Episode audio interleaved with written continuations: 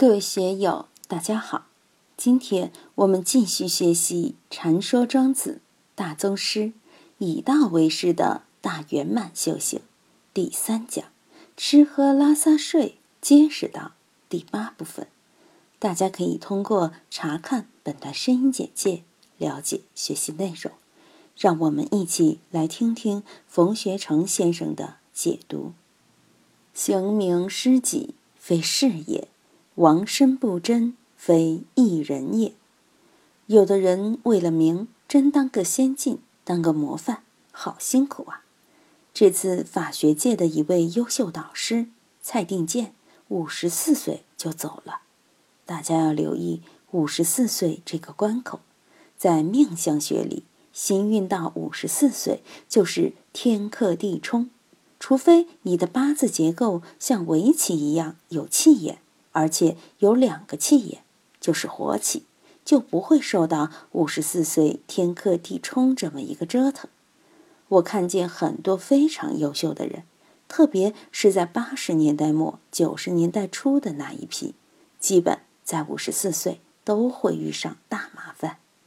天运啊，在五十四岁前一两年，一定要善于养命，善于保命。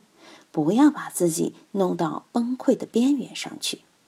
我知道的这些人，基本是累死的，只有少数是意外。行名师己，为了自己的事业，为了自己的荣誉，这只不过是酒色财气中的“财气”二字，都是私己之欲。这个“己”在庄子里面指的就是我，我的生命啊。名是社会性的，己是自然性的。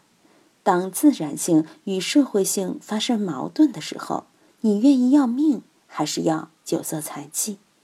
自己身强体壮的时候，只知道挣钱、升官、捞名，对这些非常沉迷。一旦医院里面下了病危通知书，肝癌了、肺癌了、心肌梗死了、中风了，那个时候你才知道生命可贵。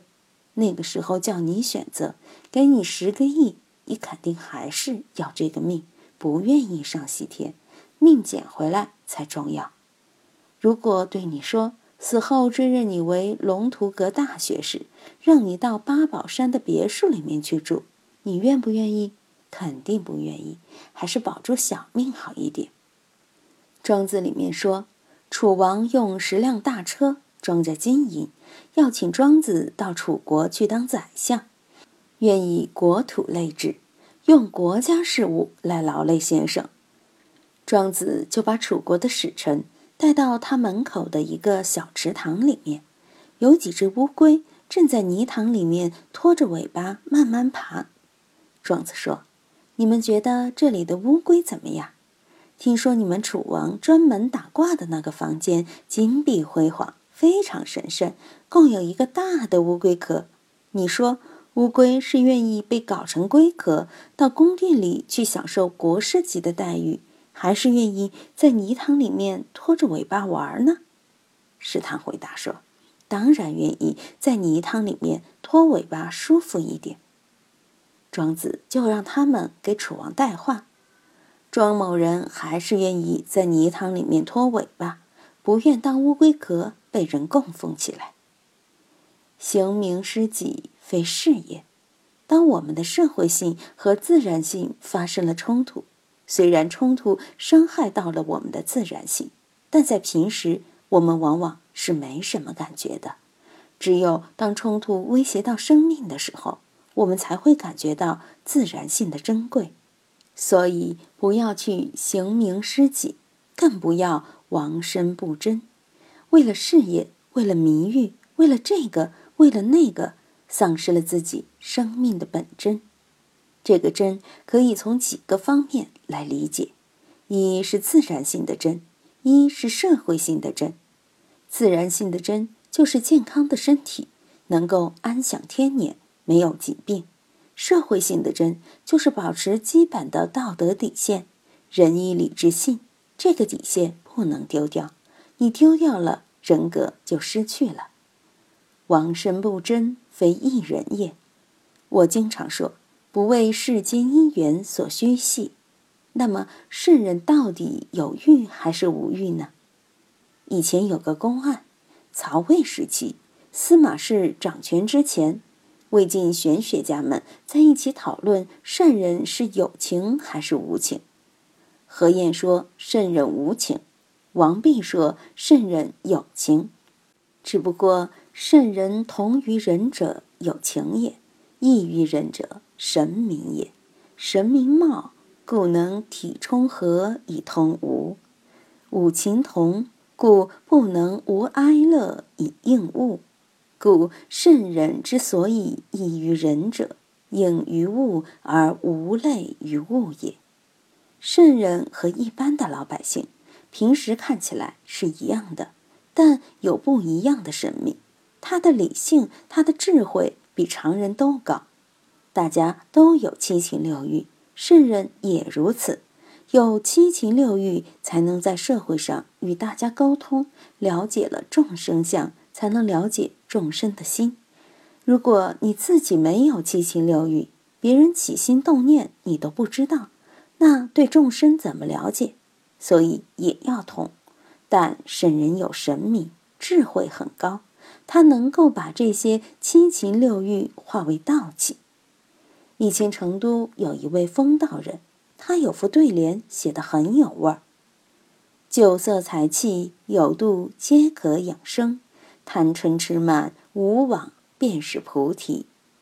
你别执着它就是菩提，也就是说烦恼即菩提。这个风道人把这个道理给大家融通了。所以下面就举了这么一系列的例子：若胡不邪、悟光、伯夷。”叔齐、箕子、须臾、季他、申屠提，是一人之意，世人之事，而不自视其事者也。这些人都是尧舜夏商周时期的高人。尧帝要把天下让给胡不邪时，胡不邪投水死了。悟光是陈汤时的贤人，怕陈汤把天下交给他，也跳水而亡。伯夷、叔齐互相谦让，不去当国君，最后因不食周黍，饿死在首阳山下。箕子见殷纣王腐朽残暴，自己装疯为奴。须臾就是伍子胥，祭他也是成汤的时候要把天下传给他，他也投河而亡。申屠狄也陪着祭他投河而死，他们宁死也不愿去当皇帝。这样一批人都不入庄子的眼，觉得他们都是一人之义，世人之事，而不自视其事，不像一个真正的道士，闲云野鹤，云游天下，根本不与社会相交。